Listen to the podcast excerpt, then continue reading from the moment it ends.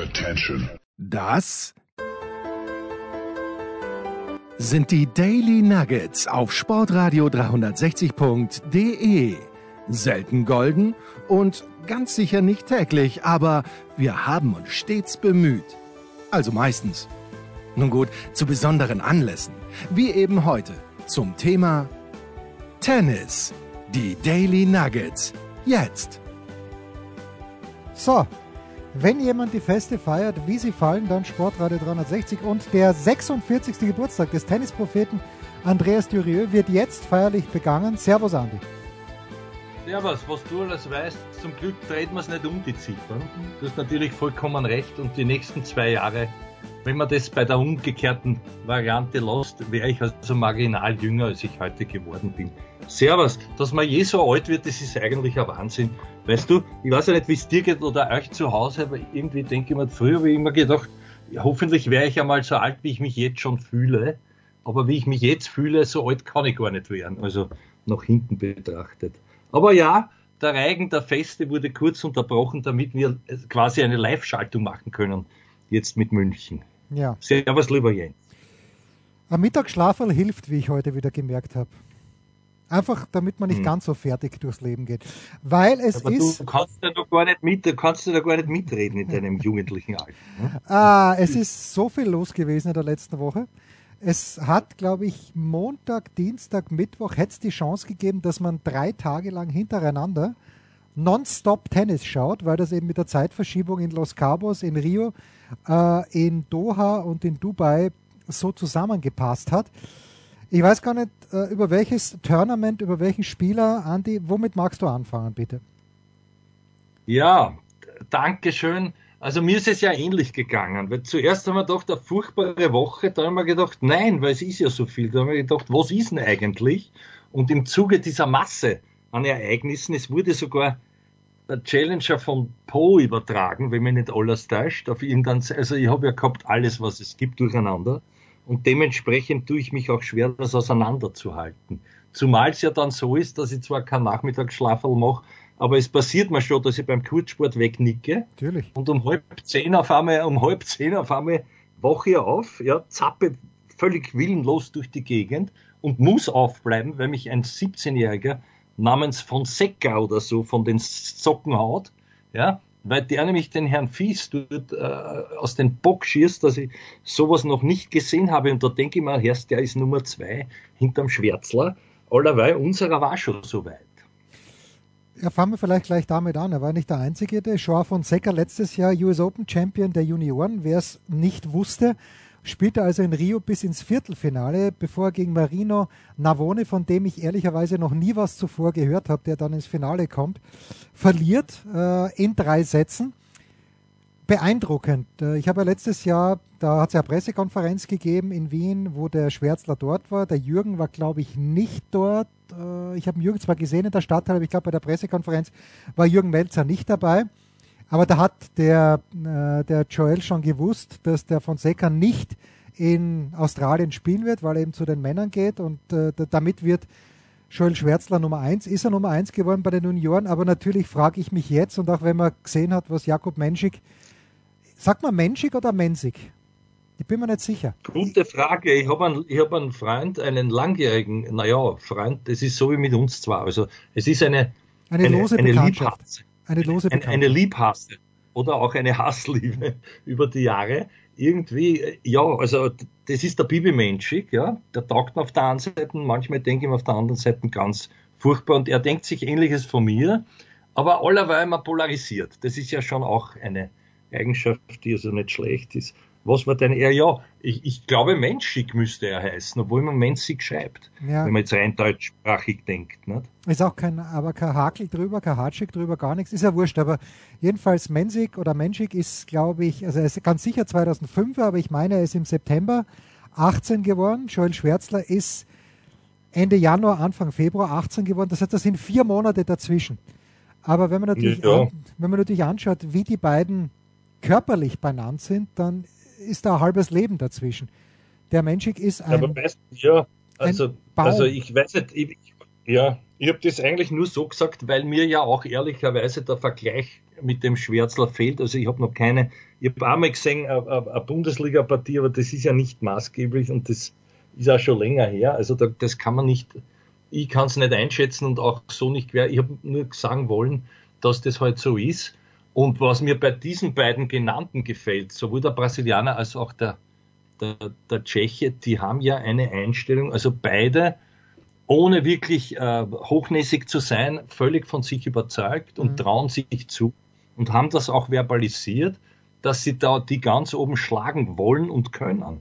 Also das, das ist ja schon einmal von einem Mindset her wirklich super und spielen aber auch so. Also ich meine, bei dem Menzig hat er gar nicht viel gefällt. Und wenn der alle rausgekegelt hat und wie, da zuerst hat sich, glaube ich, in der ersten Runde der Murray, der hat schon ans Karriereende gedacht, braucht er aber nicht angesichts so eines Rohdiamanten. Nur, ähm, und, und der, der, der noch jüngere Brasilianer, der hat dann gesagt im Siegerinterview, das habe ich mir extra angehört, der hat gesagt, das ist, jetzt bin ich dort, wo ich hingehöre. Und das ist noch nicht der Plafond. Also ich will noch viel weiter. Und das hat mir halt gefallen. Also wirklich gefallen und, und auch wie die aufgetreten sind. Ja. Jetzt kann man, kann man sagen, okay, beim, beim, äh, äh, beim Joao ist das vielleicht jetzt einmal ein erster Ausreißer gewesen, aber den Menzig, ich, der, den hätte, hätte man schon länger auch am Radar haben können. Und der ist auch schon wesentlich konstanter, glaube ich. Ne? Und dann sind ja noch, sind ja noch ein paar. Also ja, diese Generation ist wirklich schon da. Das ist, das ist das. Ja, der dritte im Bunde ist der Dino Prismic, der Kroate. Richtig. Der mhm. auch schon sehr gut spielt. Der hat äh, allerdings gegen Leandro Riedi verloren bei jenem genannten Challenger in Po, was aber überhaupt, kein, überhaupt keine Schande ist, weil der Riedi wirklich gut spielt in dem Jahr, obwohl er dann wiederum das Endspiel gegen Otto Wirtanen verloren hat. Aber ähm, der Menschik hat ja bis jetzt drei Erwachsenen-Turniere gespielt. US Open hat er sich qualifiziert und ist in die dritte Runde gekommen, glaube ich, oder bin mir ziemlich sicher. Australian Open genau das gleiche Bild. Und jetzt halt Doha, wo er nur spielen hat dürfen aufgrund dieser Ausnahmeregelung der ATP, dass sich die U20-Spieler, die besser als 250 äh, klassiert sind in der Weltrangliste, ein Turnier aussuchen können. Hat er sich Doha ausgesucht. Er hat erste Runde, also Murray war zweite Runde, erste Runde war Davidovic Fokina, auch kein Nasenbohrer und im Viertelfinale dann halt Rublev geschlagen. Und natürlich hat der Rublev ein bisschen mitgeholfen, aber das, das gehört halt immer dazu. Und im Halbfinale dann auch noch Gael Monfils. Also das richtig, ein richtig, richtig lässiges Turnier, weil ich finde, dass der Monfils wieder sehr gut spielt im Moment. Ja, ja, und für mich war es dann schon auch äh, ein Beweis der, der, der These, den ja, den ja nur die Profis also sagen immer wieder, also wie knapp das alles ist. Und wenn du da wirklich auslässt, ITF Challenger dazwischen und auch 250er auf einmal, oder ja, mag das auch 250er gewesen sein, habe jetzt nicht so genau geschaut, aber aber auch, auch der Mickelson, was wie die spielen und wen die dann dort schlagen, das ist halt schon sehr beeindruckend, ja.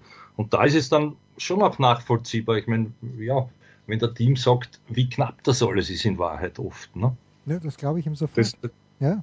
Also da und dann natürlich, äh, wenn, wenn diese Jungen hungrig sind und wirklich keinen Respekt haben und so spielen, wie sie es können, wenn sie, wenn sie besonders locker sind, dann, dann ist es schon wirklich ein beachtliches Niveau. Und, und vor allem ist ja noch eines, das kann man keiner erzählen.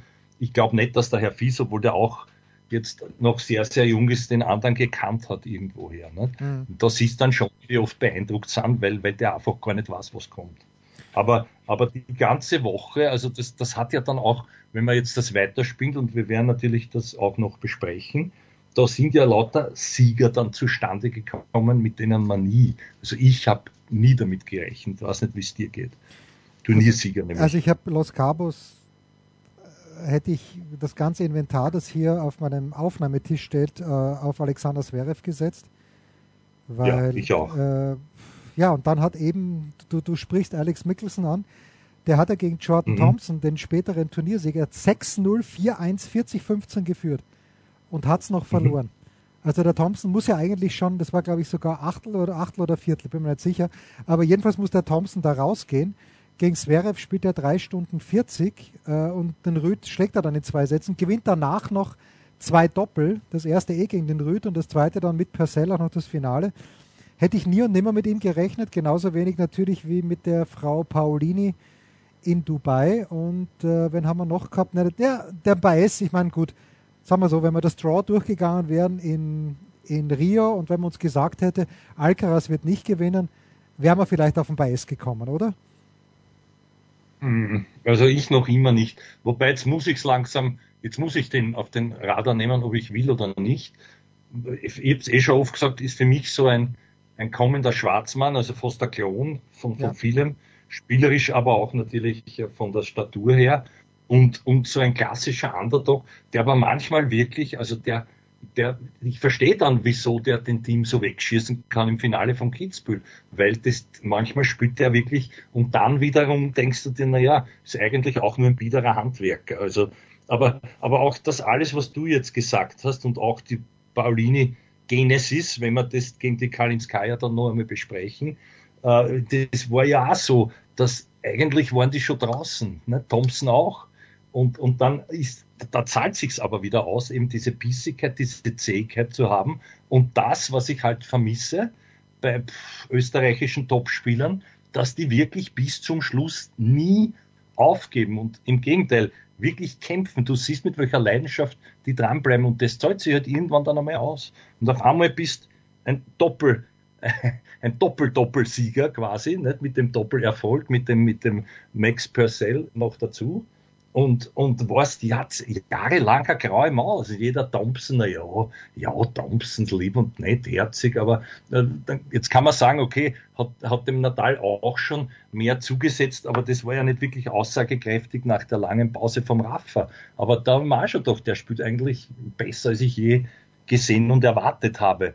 Kann man wahrscheinlich so auch nicht vergleichen miteinander, aber irgendwo diese Entwicklung und das, dieses Dranbleiben, was bis zum letzten Ball bis zum letzten Moment. Das ist halt schon sehr imponierend und es zahlt sich aus.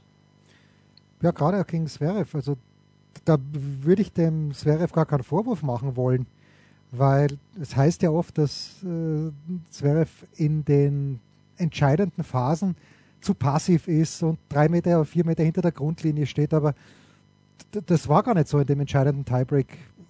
Der, der Thompson ist seinen Bällen nachgegangen, das Zverev ist nachgegangen ein bisschen Pech hat er gehabt, aber dieses Kämpfen ist natürlich Wahnsinn. Der Thompson ist 29 Jahre alt. Bis jetzt wirklich am bemerkenswertesten fand ich, war sein großartiger Schnauzer, den er teilweise gehabt hat. Jetzt ist leider der Bart ein bisschen kürzer. Und ich finde es ja. super, dass der so spät noch ein Turnier gewinnt. Und okay, Los Cabos kann man sagen, ist nur 250er, ist auch nur 250er. Ich habe allerdings gehört, ich weiß nicht, wer es erzählt hat, dass dieses Turnier, die müssen sich so eine Mühe geben dort, das muss Annehmlichkeiten für die Spieler bringen, die von einem anderen Stern sind. Und warum nicht? Es war grundsätzlich gut bis, äh, besetzt mit Zverev, mit Rüd, mit Tsitsipas, die ja auch äh, im, im, Halbfinale waren. Und ich war dann schon ein bisschen überrascht, dass das nicht diesen 3 Stunden 40, dass Kaspar Rüd das nicht gewonnen hat. Aber all the power to Jordan, wie wir hier in Frankreich sagen.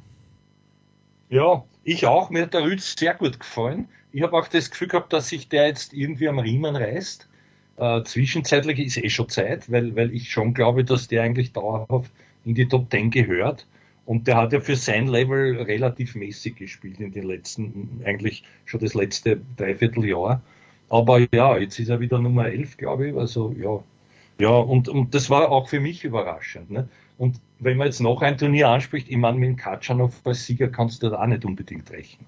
Ja, obwohl das dann natürlich, da ist dann schade, dass, dass dieser Effekt nicht weitergegangen ist. Aber da muss ich zugeben, das habe ich leider nicht gesehen, das Finale. Gegen den Menzig, vielleicht war der ja schon irgendwie müde oder was. Weiß ich nicht. Naja, der Katschanov ja. hat es geschafft, dass er zweimal hintereinander in einem Match hat Highbreak 14-12 gewonnen hat. Halbfinale mhm. gegen Poprin. Also natürlich kann man einen 14-12-Satz jederzeit auch verlieren. Und was weiß man, ich, ich hätte mir auch gewünscht, dass der Menschik das gewinnt, einfach nur, dass du sagen kannst, okay, der ist ein junger Kerl. Er hat jetzt mal den ersten Rucksack, den ja alle mitbringen, das hat er mal abgehakt. Erster Turniersieg, weil das dauert ja. Heute, gerade vorhin, spielt Shapovalov gegen Murray und äh, der Häuser Paul hat es kommentiert, gemeinsam dann am Ende mit dem Stefan Hempel bei Sky und äh, Paul hat natürlich völlig recht und äh, der, der Stefan auch. Wenn man mal drüber nachdenkt, dass Dennis Shapovalov bis jetzt exakt ein Turnier gewonnen hat, nämlich in Stockholm in der Halle, auch ein 250er, da denkst du dir, das kann er nicht sein. Wie schwierig das dann doch am Ende des Tages ist, äh, ein Turnier auf der ATP-Tour zu gewinnen. Und das hätte mich gefreut für den Menschen, wenn der das jetzt früh schon hinter sich gebracht hätte. Einfach nur, mhm. einfach nur so. Ja, ja, also für mich auch. Ich habe ich hab habe ich mir auch gedacht. Ne? Und dann, ich meine, lassen wir die Damen und die besprechen wir ja traditionellerweise meistens dann nach der separat. Pause. Nach der Pause. Ja, nach der Pause, genau.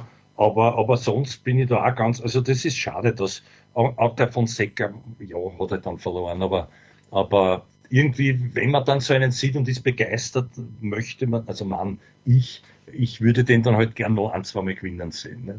Und dann, ja, aber der Gegner natürlich, dem ist es wurscht, der denkt sich, super, Bürschel muss da erst einmal gewinnen und das stimmt ja auch. Nicht? Katschanov, sechstes Turnier gewonnen, oder? Ja, so genau. in etwa. Und hat letztes Jahr, glaube ich, hm. in Shanghai gewonnen, aber davor war diese ewig lange Durststrecke nach Paris-Bercy. 2018 muss es gewesen sein. Ja, hätte man auch gedacht damals, dass der so richtig durchstartet und dann fast wie beim Dimitrov dauert es Jahre, bis er endlich wieder was gewinnt. Zu Fonseca mhm. nur noch eine kurze Geschichte, ich habe zu wenig aufgepasst, aber ich war ja in Turin bei den ATP Finals und das hilft dann schon vielen was. Der war dort halt als Trainingspartner und hat die ganze Woche mit den weltbesten Spielern trainiert. Das macht dann halt besser. Und äh, ich weiß nicht, der, der Joel Schwärzler, geben wir ihm noch ein bisschen Zeit. Der ist körperlich auf keinen Fall noch so weit wie menschlich. Vielleicht wird das auch nie werden. Muss er vielleicht auch gar nicht, weil äh, das sehen wir jetzt ja bei Alcaraz, der schon sehr verletzungsanfällig ist, der auch so ein Bär ist. Aber der Joel soll sich einmal locker reinspielen jetzt, oder nicht locker, sondern soll sich ein bisschen vorspielen. Und naja, dann kommt er halt ein, zwei Jahre später nach dem Fonseca in hoffentlich ungeahnte Höhen. Ja, also ich glaube, ja, da kann man jetzt nicht viel sagen. In Wahrheit ist es aber jetzt höchste Eisenbahn, wer dieses alte, wer diesen alten Saga noch kennt für ihn, dass der jetzt einmal bei den Herren ein bisschen abliefert. Ja, ja, eh, aber dann ist natürlich wieder. Letztes Jahr, du warst doch äh, in Bad Waltersdorf beim Challenger, oder? Warst du dort? Ja. Da hat er den Sieg Kurz. im Grunde genommen gegen Ramos Vinoyas auf dem Schläger. Und das ist natürlich ein alter Fuchs, der Ramos Vinoyas, und hat es dann noch gedreht. Aber so ein Sieg wäre, glaube ich, das wäre wär eine lässige Initialzündung gewesen. Ja, aber und das sind aber dann schon fast Muss, Muss-Siege im Vergleich mit den anderen eben. Naja. Das, ist, das ist eine ähnliche Situation. Der spielt dort in Rio, kann zu Fuß gehen von seinem, oder mit Radl fahren in das Stadion, ist dort zu Hause. Alle sind dort unterstützend. Das wird jetzt für unseren Vorarlberger in Waltersdorf nicht der Fall gewesen sein, aber, aber trotzdem eine Art Heimvorteil. Das ist eigentlich eine aufgelegte Partie und die muss er holen. Äh, ohne Wenn und Aber. Nicht? Und das, das ist halt, andererseits vielleicht war das, wie gesagt, vielleicht war das jetzt einmal ein, ein Höhenflug und der gewinnt jetzt zwei Jahre gar nichts daher von Secker. Auch da muss man es erst einmal bestätigen, aber ansonsten wieder noch einmal, wie knapp das alles ist und das muss ja auch Mut machen, gerade so einem einem Mann, wie du sagst, dem Schwärzler. Und natürlich finde ich das auch super, wenn dort, wenn dort in, in Turin du dabei bist als, als Hitting-Partner und dann vielleicht auch deswegen Rückschlüsse ziehst, wie, wie gut du schon bist, aber dann stolz bist und darauf aufbaust. Ne? Also das ist ja auch ein schöner Effekt. Wenn du merkst, vielleicht haben die Trainingssätze gespielt und er hat sogar da und dort was gewonnen, ist ja alles, ist ja alles drin und er sagt, da, da gehöre ich hin da fühle ich mich zu Hause und ich werde noch besser werden sogar. Ja. Jetzt zu den Frauen, allerdings nach einer kurzen Pause. Was gibt es Neues? Wer wird wem in die Parade fahren? Wir blicken in die Glaskugel. Ja, auf der WTA-Tour, auf der WTA-Tour wird ja gewürstet. Wie man so schön sagt, Wirsten ist ein schönes Wort, weil äh, ein. Was wird, entschuldige, was, was wird? Gewürstet. Es wird gewürstet, so richtig. Also es wird. Äh, das habe ich noch nie gehört. Also das musst du jetzt auch mir erklären. Wirklich, bitte. das ist was Steirisches. Ja. Es wird gewürstet. Also äh, es wird nicht gekleckert, sondern geklotzt, weil es äh, früher mal war es ja so, Doha und Dubai haben sich abgewechselt. Eines war Tausender, das andere ist 500er und das war Jahr zu, von Jahr zu Jahr verschieden. Jetzt hat die WTA gesagt, wurscht, wir machen 2000er. Davor war das 500er in Abu Dhabi. Danach ist jetzt diese Woche wieder 500er in äh, San Diego. Also wer Punkte sammeln möchte, ist gut bedient, aber natürlich sind, äh, sind nicht alle am Start und irgendwie kommt es mir vor, so vor, wenn man ein bisschen schaut, was da los war, jetzt in Dubai. Du kannst, sag gerne gleich was zur Siegerin, zu Jasmin Pauline, aber gerne auch später. Sabalenka scheidet äh, gegen Vekic aus, hat, glaube ich, was 3-1 im zweiten Satz geführt oder 1-0 und dann kein einziges Game mehr gemacht oder so ähnlich. Ganz schlimm. Rebakina kann nicht antreten, weil sie krank ist und Schwiontek verliert gegen Kalinskaya. war komplett überrascht, wie die Kalinska gespielt hat, nämlich sehr gut. Aber kann natürlich auch sein, dass die Schwiontek müde war. Also meine Frage ist, glaube ich, Andi, glaubst du, dass in diesem frühen Stadium der Saison schon so etwas wie eine ganz eine kleine Überspieltheit bei manchen Spielerinnen festzustellen ist? Hm, das nicht. Es ist nur, es ist so eine Zwischenphase. Nicht? Jetzt geht es dann bald auf Sand. Und dieser erste Hartplatz-Klassiker äh, äh ist ja jetzt schon vorbei. Irgendwie, dann, dann haben da welche passiert. Also das ist, da kann man sich dann schon solche Leute manchmal holen.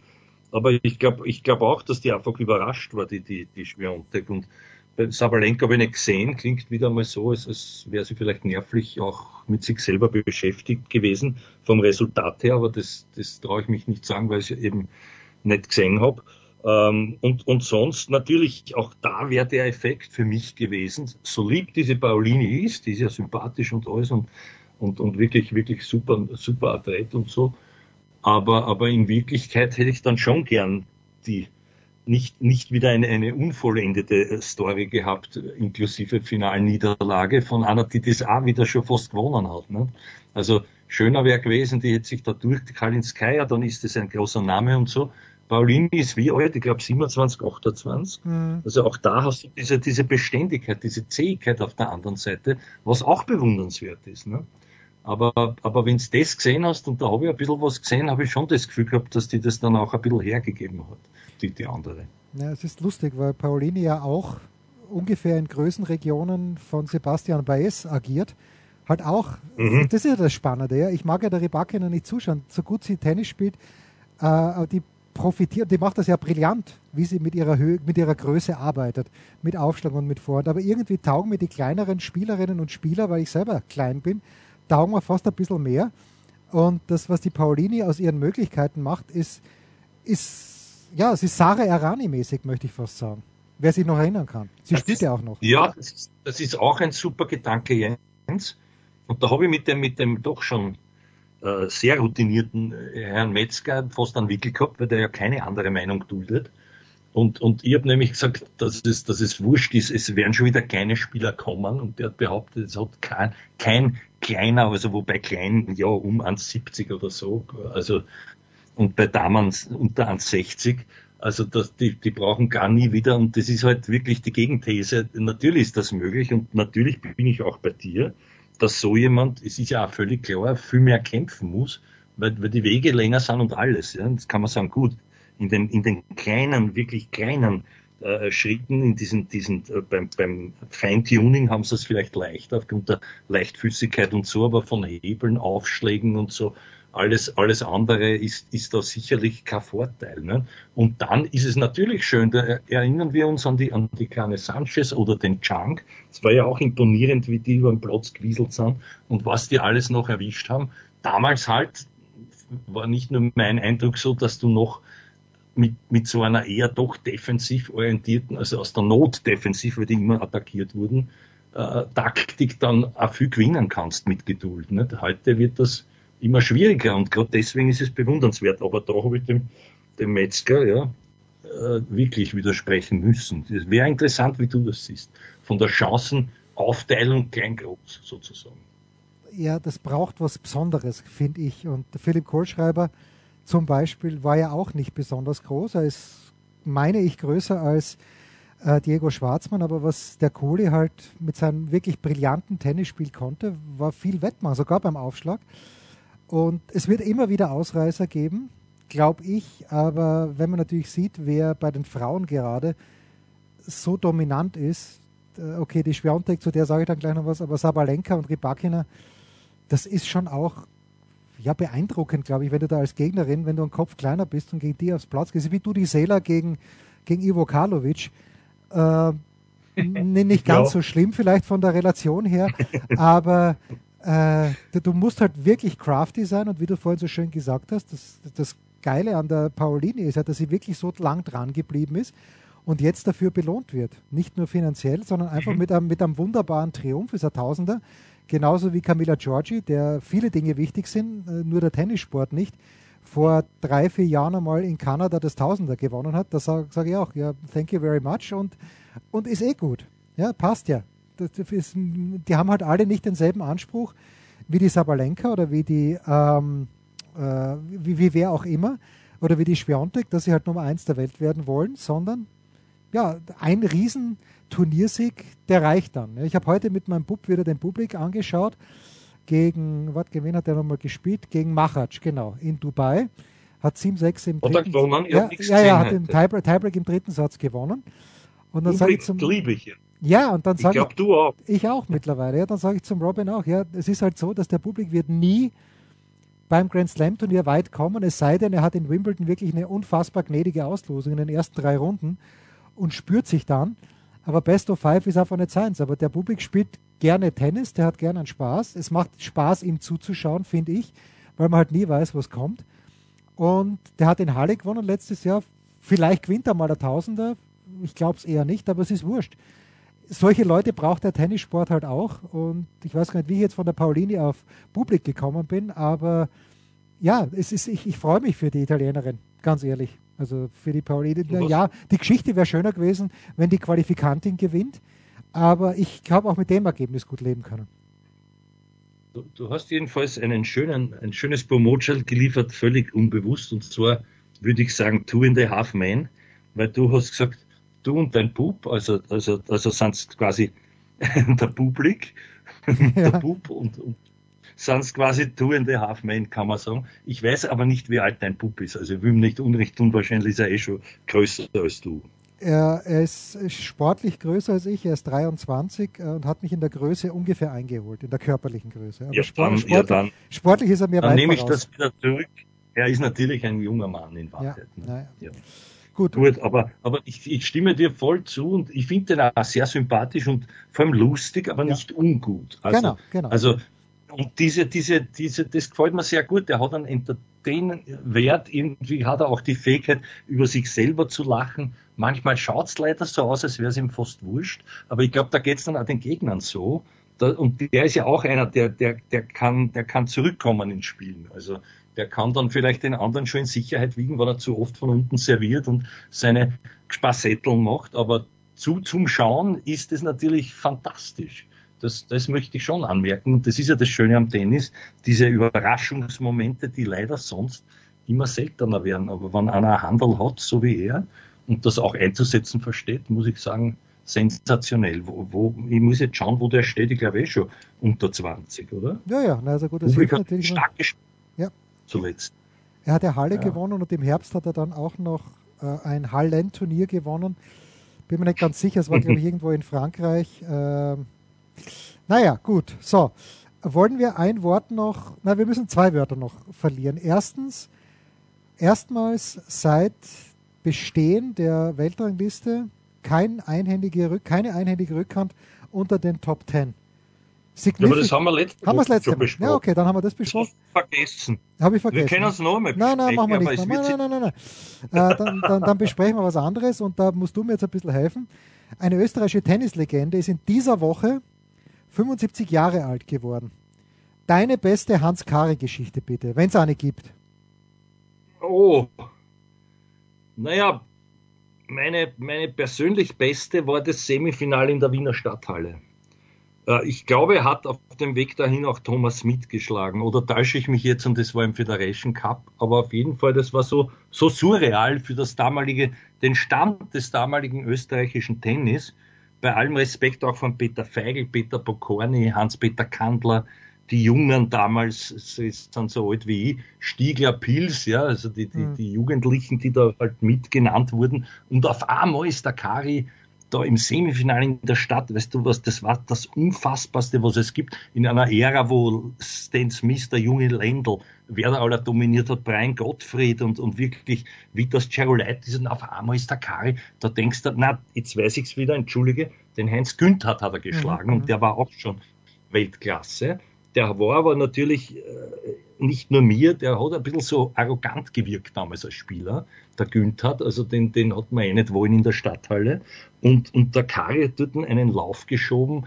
Der Hansi war nur leider auch einer, der, der diese viel zitierte österreichische, diese Achillesferse hatte, dass, wenn du glaubt hast, jetzt muss er es gewinnen, hat er selber hat er selber dran gezweifelt und dann viele solche Spiele verloren. Und dann war es halt leider so, das ist bis heute so, so sehr ich ihn mag, dass der halt immer war alles andere schuld. Und das ist halt mittlerweile, wenn du selber dann ein bisschen reflektierter wirst, passiert mir auch noch. Das sagt sie immer so leicht über den anderen. Aber auf jeden Fall, das, das, der Kari, ja, und er war der Erste, das muss man ihm lassen damals, das weiß ich noch vom Grünedel, der hat mir immer die Geschichte erzählt, mit denen in den Augen, wie schön und lustig das war und auch wie unfassbar, dass der Kari einmal angerufen hat und ins Telefon geschrien hat auf Kärntnerisch, ich hau in der Stase geschlagen, ich hau in der Stase, im, im breitesten Kärntnerisch und alle haben geglaubt, das ist ein Aprilscherz. Ja. Also daran sieht man die, die Unmöglichkeit und das war halt damals schon.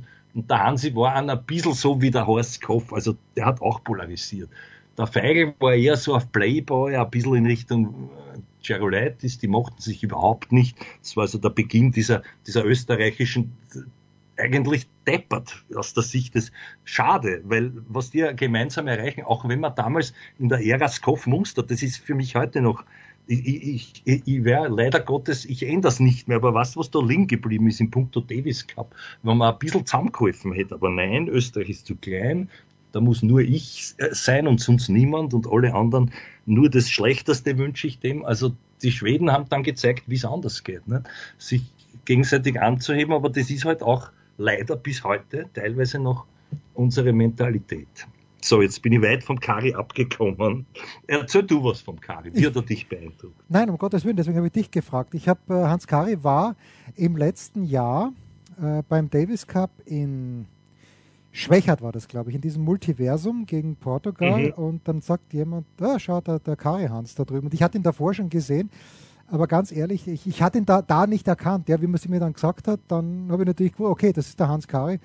Ich war damals noch nicht, ich bin eingestiegen mit Björn Borg 1976 ins große Tennis, ein bisschen davor Guillermo Vilas, auch jemand, der ein Stirnbandel gehabt hat. Und bin dann äh, direkt von Björn Borg im Grunde genommen auf Mats Wilander und Stefan Edberg übergegangen. Und fürs österreichische Tennis habe ich mich, so traurig das ist, erst richtig begeistern können, dann mit Thomas Muster in Hilversum. 1986 war es, ja, glaube ich. Du bist so jung, du bist so jung, aber das ist ja kein Fehler. Ja, also ja. Das ist ja. einfach, weil ich kann, mich, ich kann mich noch gut erinnern, auch meine, meine Anfänge beim Fernsehen, da gab es dann auch einmal, ich weiß nicht, ob es in Telfs war, irgendwo ein Finale österreichischer Meisterschaften, Feigl, Kari und die haben sich da herumgegurkt und beide waren ja also wenn man das vergleicht mit heute, totale Autodidakten, ja. Die mhm. haben schon Trainer gehabt, aber allein die Technik vom Kari damit kannst, also das ist wirklich, entschuldige, bei allem Respekt, ein Wunder, was der überhaupt erreicht hat mit so einer Technik, ja. Aber er war halt Linkshänder, er war irgendwie gefernst, der Gefühl hat er gehabt, ein gutes. Schnellen Ball gar keiner, gar keinen. Der Feigl hat gut serviert und gut voliert und ist dauernd nach vorn gestürzt. Auch das war gut, sogar auf Sand, aber irgendwo und dann gab es einmal ein, das möchte ich noch sagen, das war also der schönste, glaube ich, persönliche Triumph bei aller Antipathie mit dem Feigl, den der gehabt hat, dass er in Lagos sein einziges Grand Prix-Turnier, der Kari nämlich, dort gegen einen Feigl gewonnen hat. Das waren zwei Österreicher im Finale und das war so der Beginn meiner, da war ich noch nicht einmal wirklich, da war ich Assistent und so, aber ich habe halt alles, ich habe mich interessiert, ich bin da hin natürlich nicht nach Lagos, aber so zu jedem Meisterschaftsspiel nach Schwächert, zum Kari und dann Blau-Weiß mit dem Feigl und dort und da und der ist talentiert und da und dort. Also da war ich schon immer, immer dabei und habe jetzt sehr viel gewusst. Aber das war, das ist auch in Österreich so belächelt worden, naja, oder halt einmal, naja, irgendwo in Afrika bei Plus 40 trotzdem. Also was wiegt, das hat's und irgendwie als Typ als Typ unverzichtbar, der Hans Kari. Schade finde ich. Er war ja dann auch unter dem Ronny Leitgeb eine Art Assistenztrainer beim Davis Cup, aber das hat vom Format her dann nicht, nicht ganz hingehauen. Also da, ich weiß nicht, was da die Ursachen waren. Jedenfalls hat das nicht lang gedauert und, und er hat es nie selber auch nicht vorangetrieben, wirklich sein, sein Wissen, das er ja hatte und, und all diese Dinge, die er erlebt hat, da sozusagen so weiterzugeben, dass junge Spieler davon profitiert hätten. Ist kein Vorwurf, war halt leider so. Na schau, und schon haben wir doch über Hans Kari ausführlich gesprochen. Kurze Pause. Aber wie? Und dann unser Mitter oder unsere Mitarbeiterin der Woche.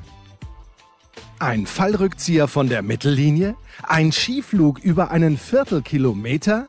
Oder einfach nur ein sauber zubereitetes Abendessen? Unser Mitarbeiter, unsere Mitarbeiterin, unser Darling der Woche. So, bevor wir, eine kurze Frage noch an dich und ich weiß, dass Markus Götz, der uns da gerne, ich weiß nicht, ob uns gerne zuhört, aber vielleicht äh, ist es auch, äh, braucht er irgendwas, um sich abzureagieren von Sky. Der Götzi hört uns ja gerne zu und wenn ich zu Götzi gesagt habe, früher mal, letztes Jahr, dass mein Eindruck ist, dass Sebastian Korda keine Freude am Tennisspielen hat, weil er es am Tennisplatz nicht zeigt, ist meine Frage jetzt an dich, Andi. Glaubst du, dass Iga Schwiontek viel Freude an ihrem Beruf hat, während sie spielt? Ich meine, wenn sie dann ein Grand Slam Turnier gewonnen hat, ja, aber für mich ist sie das komplett, aber wirklich das diametrale Gegenteil zu Alexander Bublik. Beim Bublik sagt man, der hat, der ein Hetz. Natürlich ist Bublik bei weitem nicht so erfolgreich, aber ich glaube nicht, dass die Schwertek, sie vermittelt zumindest nicht den Eindruck, als ob sie ein Hetz hätte. Was glaubst du? Ja, das ist eine interessante Frage, Jens. Ich habe sie mir unlängst selber auch gestellt und dann bin ich, da bin ich nämlich, also es gibt, es gibt ein paar so, so Mindset-Coaches, ja, so aller Muratogl, aber in der Mindset-Schiene, wo ich sehr zu Hause bin und mittlerweile mich dort auch einbringen darf, was mich sehr ehrt. Und da haben wir eine Diskussion gehabt. Da hat einer so oberlehrerhaft also behauptet, äh, Champions, und deswegen passt das jetzt und deswegen sage ich es jetzt, also Champions müssen für ihn auch äh, quasi gut educated sein und höflich. Und da sage ich, du, da gibt's hunderttausende Gegenbeispiele von McEnroe angefangen über Connors, über denen vollkommen wurscht war, A, ob sie beliebt waren und B, sondern da geht es darum, auf höchstem Niveau sozusagen um, ums Leben zu fighten. Und da ist es denen wurscht, ob die, wie die ankommen und wie sie wirken.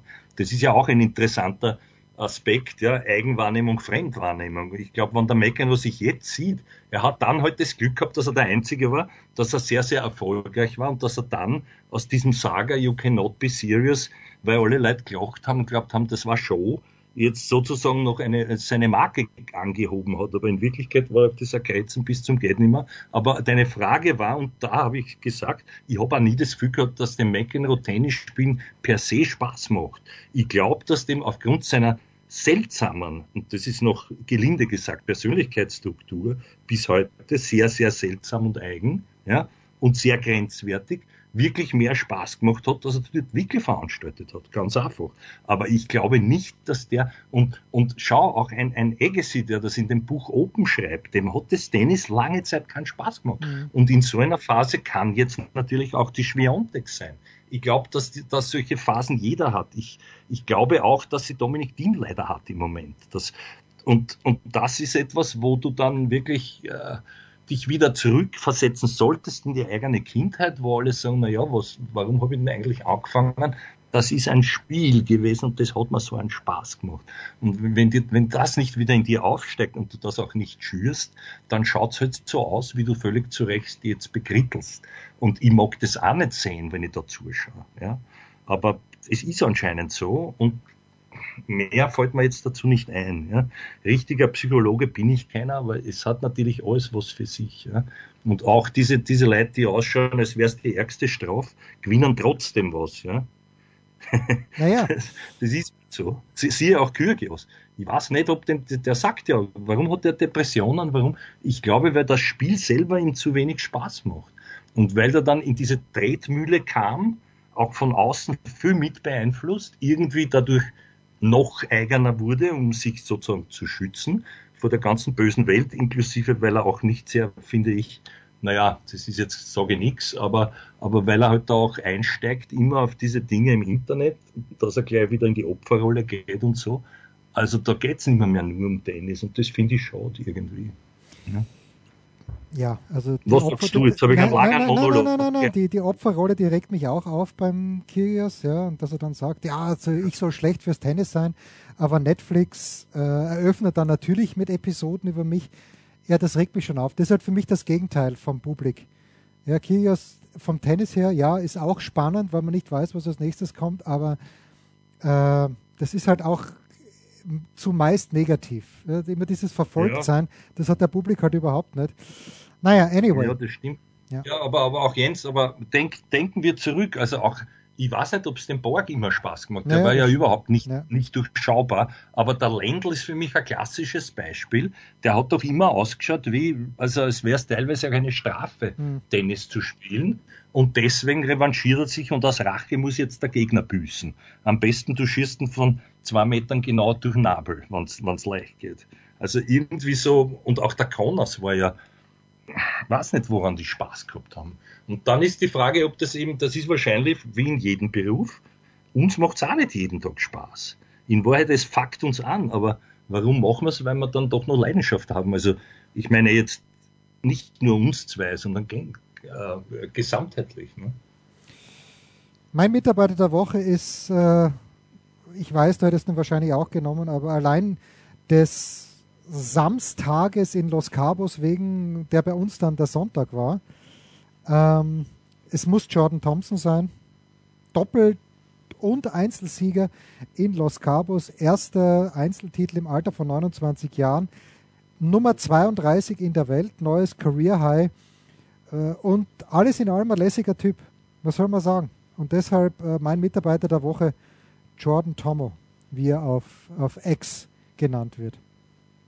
Mhm.